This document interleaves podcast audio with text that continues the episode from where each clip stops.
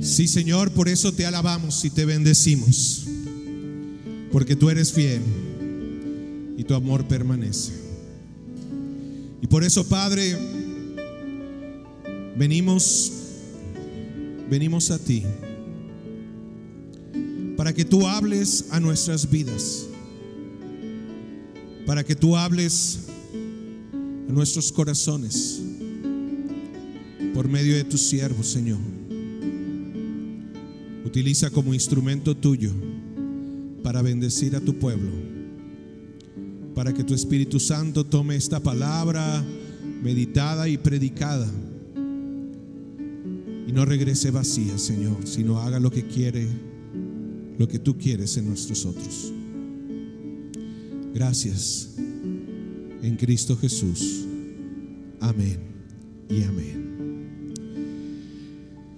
Seguimos con los mensajes en el libro de Proverbios, sabiduría divina para la vida diaria. Y el mensaje de este domingo está en cuatro proverbios distintos. Así que voy a hacer lectura de estos cuatro proverbios. Espero que eh, si no lo puedes seguir en la pantalla porque no está apareciendo, este, sí, sí está apareciendo. Si no, recuérdate en tu Biblia y vamos a hacer esta lectura. Proverbios 18, 24, 17, 17, 27, 6 y 17. Proverbios 18, 24. El hombre que tiene amigos ha de mostrarse amigo. Y amigo hay más unido que un hermano. 17, 17. En todo tiempo ama al amigo y es como un hermano en tiempo de angustia. 27, 6 y luego 17. Fieles son las heridas del que ama, pero importunos los besos del que aborrece. Hierro con hierro se aguza, y así el hombre aguza el rostro de su amigo. Hasta aquí la palabra del Señor. El tema que vamos a meditar el día de hoy tiene que ver con la verdadera amistad.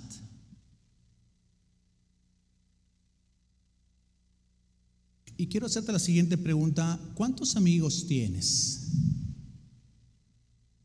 Supongo que esa respuesta variará dependiendo de cómo definas o qué es para ti un amigo, ya que tenemos mejores amigos, tenemos buenos amigos, viejos amigos, amigos de la familia, amigos de Facebook y otro tipo de amistades. Y la realidad es que los amigos son algo maravilloso.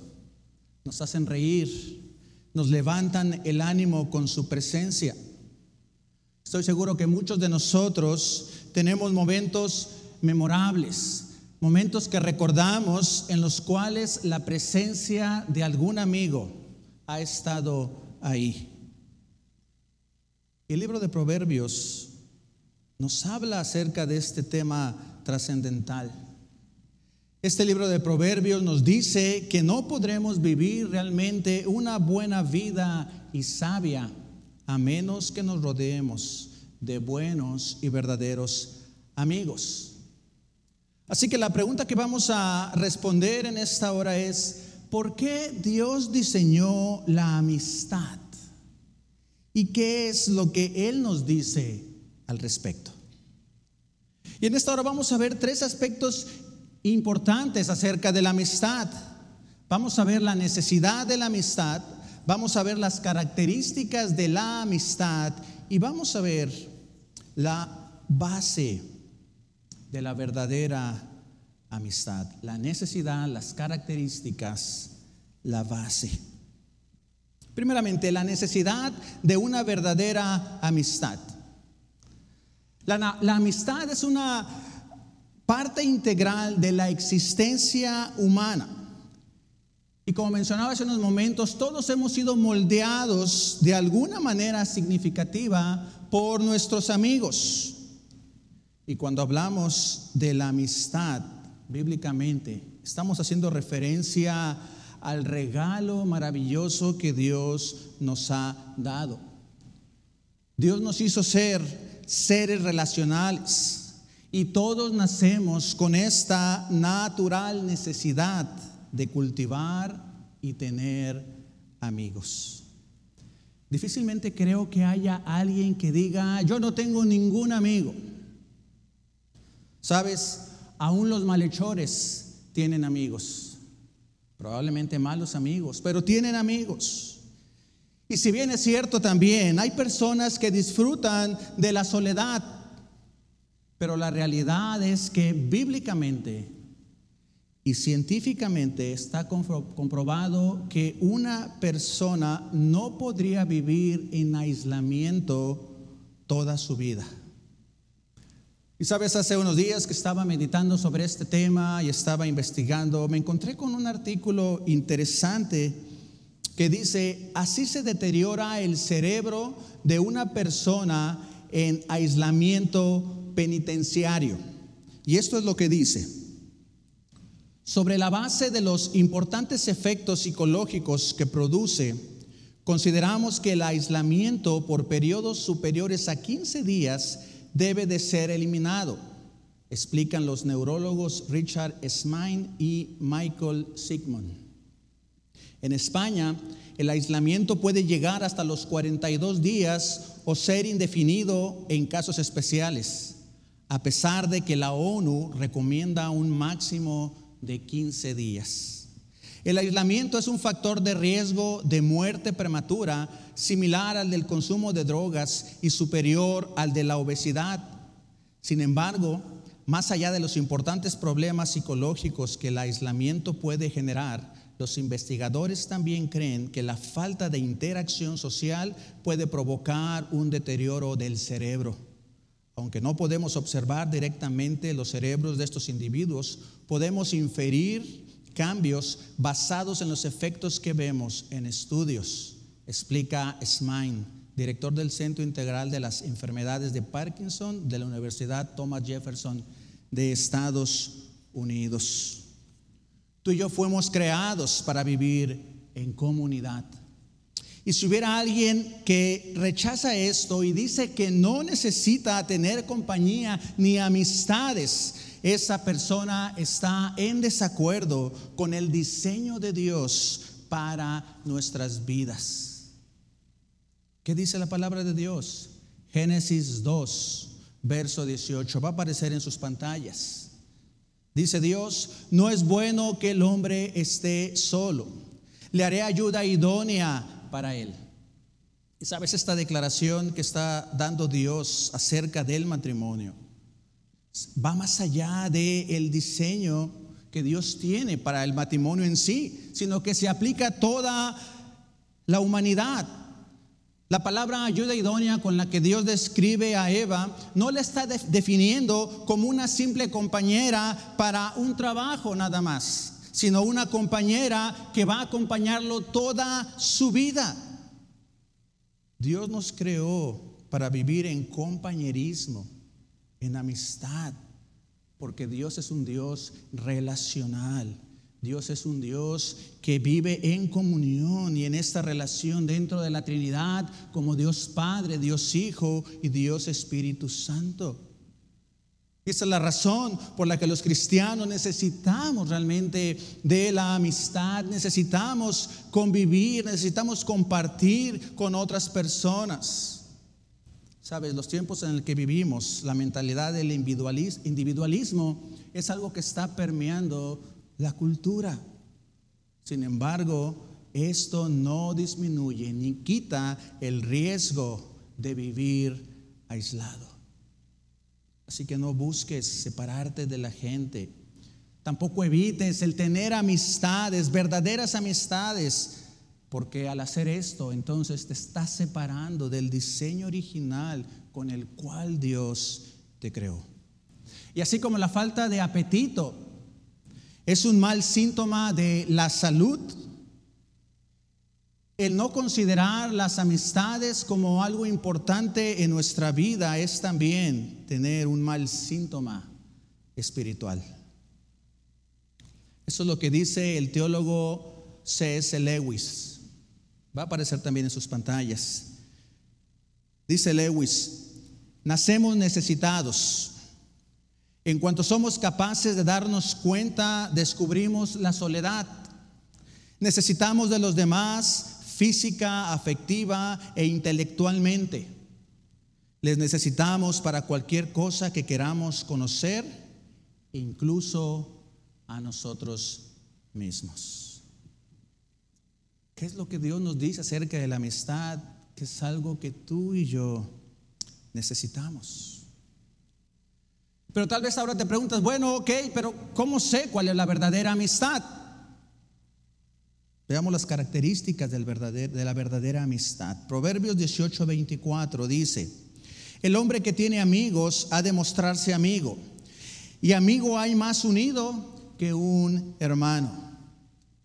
Pero quiero también compartirte lo que dice otra versión, la versión de Biblia de las Américas. Dice, el hombre de muchos amigos se arruina.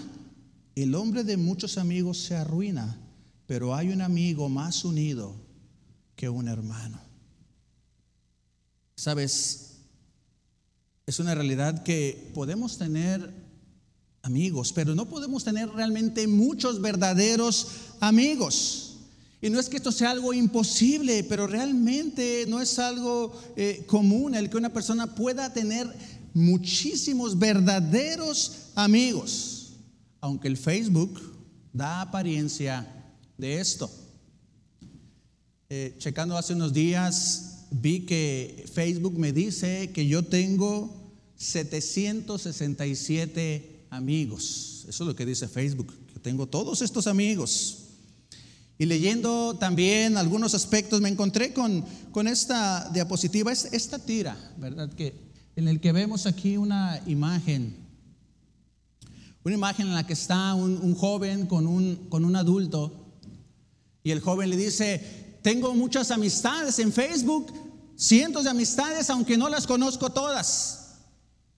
Y la persona adulta se le queda viendo y le dice, sabes, en mis tiempos a eso le llamábamos tener amigos imaginarios. Y esta es una realidad. ¿Cuántos amigos tienes tú en Facebook que tú realmente los ves y dices, ¿cuándo acepté a esta persona? ¿O en dónde fue? Su cara se me hace conocida. ¿En dónde la conocí? Y sabes, hay una diferencia también entre el amor que se vive en una pareja y la amistad. Los enamorados, ellos se ven de frente, están de frente y su tema es cuánto se ama el uno al otro. En cambio, en la amistad los dos están de lado, viendo y disfrutando aquello que tienen en común. En la verdadera amistad uno no busca cambiar a la otra persona, sino que la acepta tal y como es. Un verdadero amigo o amiga no va a condicionar su amistad o imponer sus gustos y deseos sobre la otra persona. La amistad es algo que tú encuentras y no algo que tú forzas o doblegas u obligas. Nuevamente quiero citar al teólogo C.S. Lewis. Él dice, la amistad surge fuera del mero compañerismo cuando dos o más compañeros descubren que tienen en común algunas ideas o intereses. La típica expresión para iniciar una amistad puede ser algo así. ¿Cómo? ¿Tú también? Yo pensaba que era el único. Y aquí en Proverbios vamos a encontrar algunas características de la verdadera amistad. Encontraríamos muchas características, pero solamente he traído con ustedes cinco características de la verdadera amistad. Proverbios 17, 17, hemos leído, dice, en todo tiempo ama el amigo y es como un hermano en tiempo de angustia. en todo tiempo ama el amigo. Esto significa que el amigo va a amar en momentos difíciles, en momentos buenos, en cualquier tiempo. Sabes, me llama la atención cuando dice que el amigo es como un hermano. Y en otras versiones bíblicas pareciera que está diciendo que es mejor tener a un amigo que tener a un hermano. Pero sabes, la palabra de Dios no está diciendo que la amistad sea algo mejor que el tener un hermano en sangre, sino que está definiendo cómo la amistad muchas veces puede ser mejor que un hermano. Y no porque esté demeritando al hermano, diga que la hermandad no funciona. Porque sabes, decía el, doctor Keller, un, hermano, un hermano carnal en la sangre, claro que va a estar en tiempos difíciles contigo. Lo va a estar. Porque es tu hermano o tu hermana. Y porque sabe que Él tiene que apoyarte cuando tú estás pasando por una necesidad. En cambio, el amigo o la amiga es alguien que voluntariamente quiere estar ahí. Y lo va a hacer. Sabes, hay unas formas de probar esto. Posiblemente tú lo has experimentado. De todos los amigos que te dice Facebook que tienes. Cuando tú estás enfermo, ¿cuántas personas realmente se han preocupado por ti, por tu salud? Cuando has atravesado alguna situación difícil, ¿cuántos amigos de estos 767 que tienes, que tengo, realmente te han llamado? cuando no tienes dinero o cuando dejas de ayudar a otras personas. Sabes, un verdadero amigo no va a permitir que realmente tú sufras solo. El verdadero amigo dice, yo estaré ahí cuando lo necesites, aunque me cueste lo que me cueste.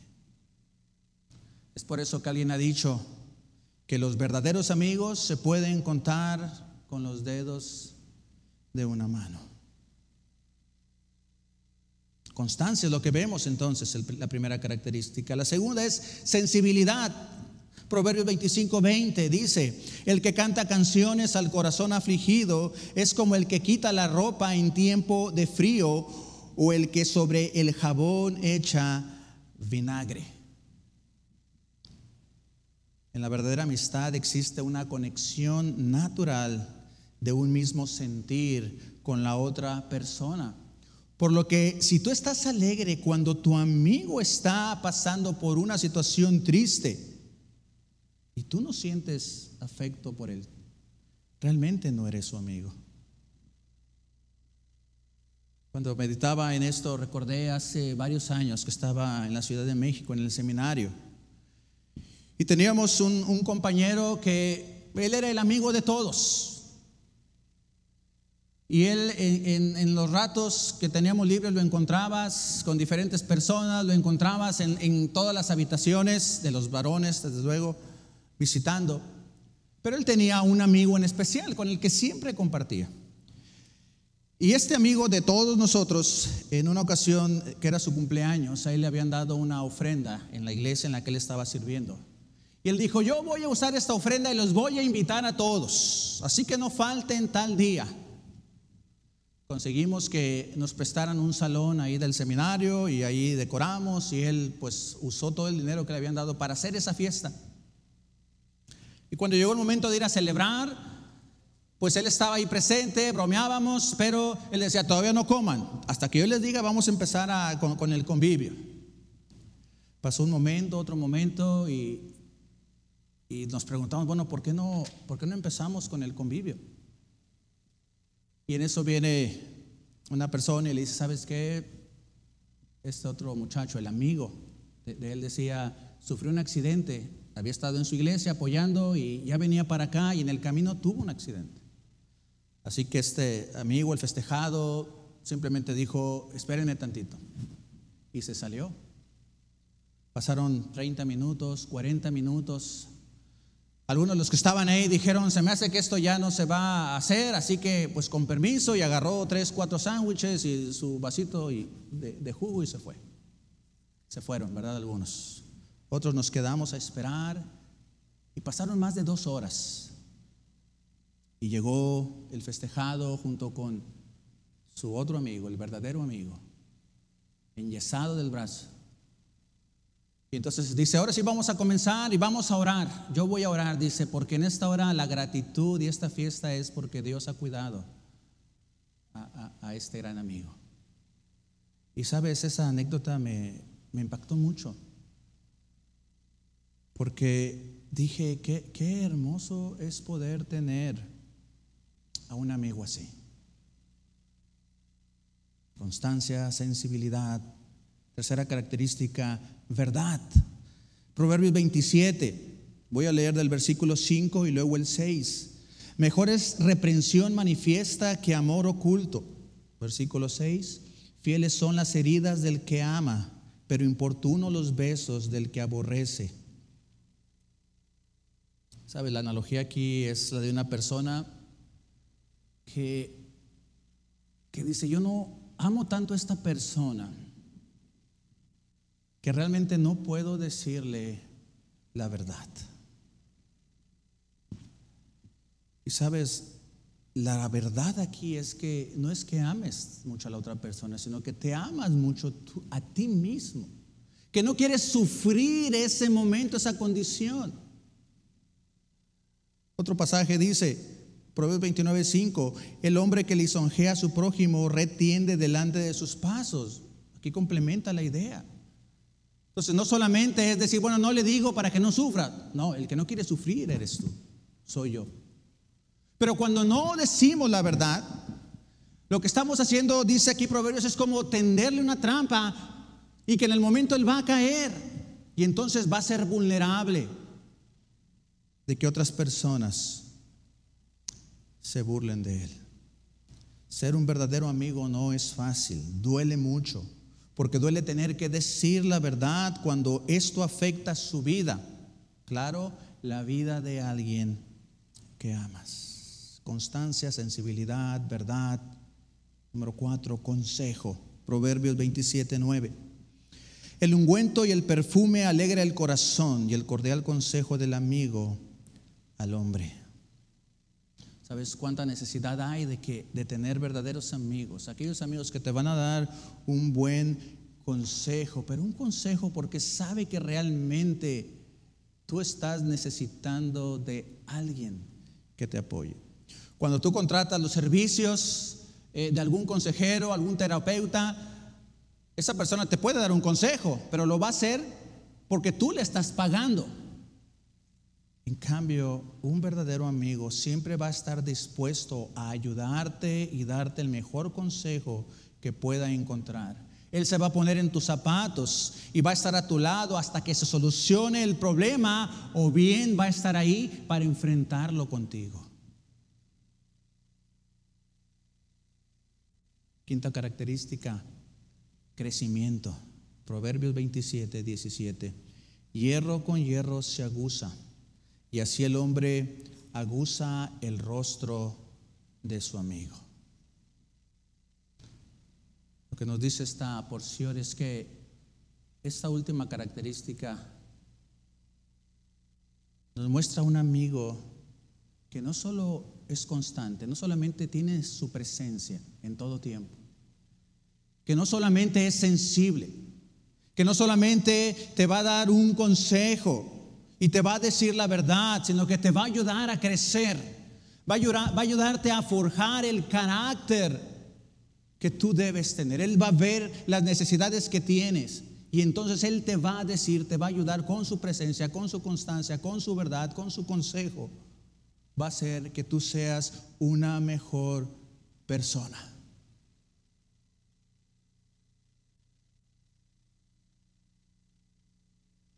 ¿Tienes un amigo o una amiga así? Sabes, cuando leemos esas características, nos hacen desear tener amigos verdaderos como estos. Pero sabes, lamentablemente, en el mundo en el que vivimos no es posible tener amigos con todas estas cualidades que mencionan este pasaje de Proverbios. Pero también debemos reconocer nosotros lo siguiente, que nosotros no hemos sido este tipo de amigos, de amigos que necesitan nuestros amigos. Y sabes, si no tenemos grandes amigos, esto se debe a que nosotros no hemos sido grandes amigos para ellos. La razón por la que no hemos recibido este tipo de amistad es porque nosotros tampoco la hemos ofrecido. Y entonces la pregunta es, ¿cómo podemos lograr ser ese amigo que otros necesitan? ¿Y cómo podemos ser nosotros también esos amigos que ellos y nosotros necesitamos? Esto nos lleva al tercer aspecto de la verdadera amistad. Hemos dicho, necesitamos la amistad. Hemos visto las características. Y la pregunta es, ¿cuál es la base? ¿Dónde encontramos la fuerza? ¿Cuál es la fuente de la verdadera amistad? Tenemos que regresar al principio de la historia. Génesis capítulo 3, versículo 8. Encontramos el principio de esta amistad. Después de que Adán y Eva caen en pecado, las cosas en el mundo cambiaron. La relación entre ellos cambió, se rompió, la relación de ellos con Dios se rompió y la relación de ellos con el mundo en general también se rompió. Pero Dios viene a ellos como acostumbraba a hacerlo según este pasaje de Génesis 3.8, a pasearse en el jardín. Y esto nos da entonces la idea de que Él venía para tener y disfrutar de esta amistad que tenía Él con ellos y ellos con Él. Cuando un amigo traiciona a otro, ¿qué pasa? Normalmente el amigo que ha sido traicionado se aleja. Pero sabes, esto no es lo que Dios hizo con ellos, sino que Él siguió mostrando su amor hacia ellos. Y esto es lo que podemos ver a lo largo de todas las escrituras. Su amor constante, el que hemos cantado, nunca falla, nunca deja de ser. Porque es ese perfecto amor que Dios tiene, lo que Él es. Y por tanto lo que Él nos da. Y esa es la razón por la que cuando Jesús viene a este mundo, Él viene a mostrar ese gran amor. Y antes de que Él vaya a la cruz, él se reúne con sus discípulos y esto es lo que Él les dice en el Evangelio de Juan, capítulo 15, versos 13 al 15. Nadie tiene mayor amor que este, que uno ponga su vida por sus amigos. Vosotros sois mis amigos si hacen lo que yo os mando. Ya no os llamaré siervos, porque el siervo no sabe lo que hace su Señor, pero os he llamado amigos porque todas las cosas que oí de mi Padre os las he dado a conocer. Con estas palabras Jesús les está diciendo que Él es el verdadero amigo que nosotros necesitamos. Jesús es ese verdadero amigo que no permitió que nuestras vidas fueran arruinadas por causa del pecado y Él prefirió pagar un alto costo, el costo de su vida. Jesús es ese amigo que no permitió que nuestras vidas tuvieran heridas, porque Él prefirió llevarlas en su cuerpo en lugar nuestro. Jesús fue traicionado, abandonado y posteriormente negado por sus amigos. Y cuando Cristo está en la cruz, Él clama a su Padre y le dice, Padre, ¿por qué me has abandonado? Y en ese momento está ocurriendo algo que tú has escuchado en otras ocasiones que hemos dicho aquí. La relación perfecta que siempre ha existido en la Trinidad. Es decir, esa comunión, esa relación perfecta entre Él y Dios Padre y Dios Espíritu Santo estaba rompiéndose. Y hubo una enemistad en ese momento. Y Jesús permitió que hubiera esa separación entre ellos para que tú y yo, que éramos enemigos de Dios, ahora pudiéramos disfrutar y ser nuevamente amigos de Él. Sabes, esta es la razón por la que tú y yo podemos sentirnos seguros ahora.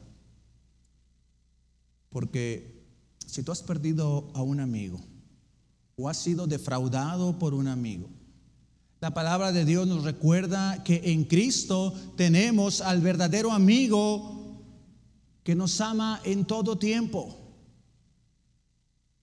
Tenemos en Cristo ese amigo que es más cercano que un hermano y que nunca, nunca nos va a traicionar ni abandonar jamás. Por lo que entonces, si tú te has sentido traicionado o tú has traicionado a algún amigo, puedes venir nuevamente con este amigo perfecto, este amigo verdadero, y renovar nuestra amistad, nuestro amor. Y entonces como consecuencia el poder ir y mostrarnos amigos con aquellos que lo necesitan. Quiero invitarte a que esta hora reflexiones en cómo estás siendo con tus amigos. ¿Estás siendo realmente este verdadero amigo que otras personas necesitan, que la comunidad en Cristo necesita, que el mundo necesita? Si tal vez tú te sientes enojado, te sientes defraudado, tenemos hoy la invitación de renovar nuestro corazón y nuestra vida a través de la amistad que nos fue dada a través de Jesucristo. Él quiere fortalecerte, pero Él también quiere que nosotros, como respuesta a su amor, a esta amistad que tenemos con Él, seamos amigos para mostrarles el verdadero amor, para llevarlos con el verdadero amigo. Señor, te agradecemos por la bendición de abrir tu palabra y de recordar nuevamente que en Jesucristo nosotros tenemos a ese verdadero amigo. No solo a un amigo que dijo que era nuestro amigo, sino que nos demostró con su vida y aún con su muerte el verdadero amor. Y es por eso que ahora nosotros podemos tener paz, gozo y esperanza. Porque el verdadero amigo, Jesucristo, está con nosotros. Y seguirá estando. Hasta ver que toda su familia, todos y cada uno de sus amigos seamos llevados delante del Padre y gozar por siempre ahí de esta eterna amistad. Gracias por ser nuestro amigo, Señor Jesús. Gracias por amarnos de esta manera. En Cristo Jesús.